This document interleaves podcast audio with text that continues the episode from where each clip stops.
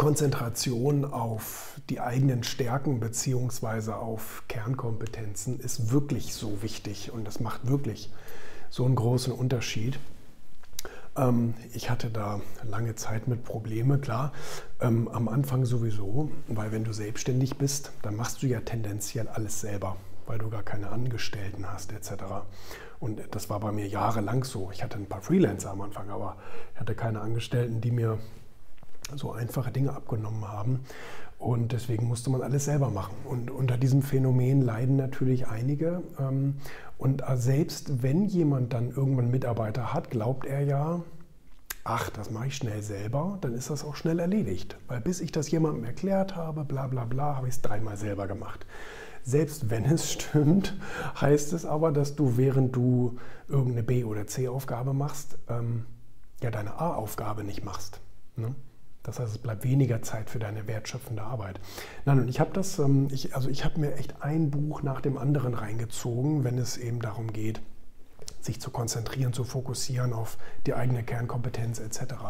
Und in einem der Bücher, das war im Buch Focus ähm, oder The Power of Focus, so heißt es. The Power of Focus ähm, von Jack Canfield und Co. Die haben das Beispiel der Rolling Stones beschrieben. Die haben gesagt, wissen Sie, wie die Rolling Stones auf Tour sind? Die Rolling Stones haben äh, hunderte von Mitarbeitern im Tross, die fliegen mit mehreren Flugzeugen durch die ganze Welt und mit LKWs und so weiter und bauen dann überall die Bühnen auf und machen die Tonchecks und Licht und Einlass und Security und alles Mögliche. So. Und die sagen, wissen Sie, was die Aufgabe der Rolling Stones ist? Die Aufgabe der Rolling Stones, der Band, ist, ähm, ungefähr zehn Minuten, ist jetzt eine, war eine andere Zahl, ich sage jetzt mal eine Stunde vor dem Konzert in, im Hotel in eine Limousine zu steigen, zum Konzert zu fahren, backstage zu gehen, sich die Gitarre zu schnappen, auf die Bühne zu gehen, zu singen und zu rocken, was das Zeug hält, danach wieder in die Limousine zu steigen und wieder ins Hotel. Und sonst machen die überhaupt gar nichts. Ähm, die haben für alles Double und so weiter. Also die müssen nicht da während der Proben irgendwie stundenlang rumstehen und irgendwie. Das, das, der, deren Kernkompetenz ist es zu entertainen auf der Bühne, wenn da 100.000 Leute im Stadion sind. Und alles andere machen sie nicht. Und die, die, die, die, die machen nicht die Planung, die machen nicht den Creative-Prozess, die machen, die machen nicht die Fluchtwege, die machen gar nichts. Und das ist so spannend. Ne? Das, das bleibt einem natürlich so in Erinnerung, weil es die Rolling Stones sind und so eine bekannte Band ist.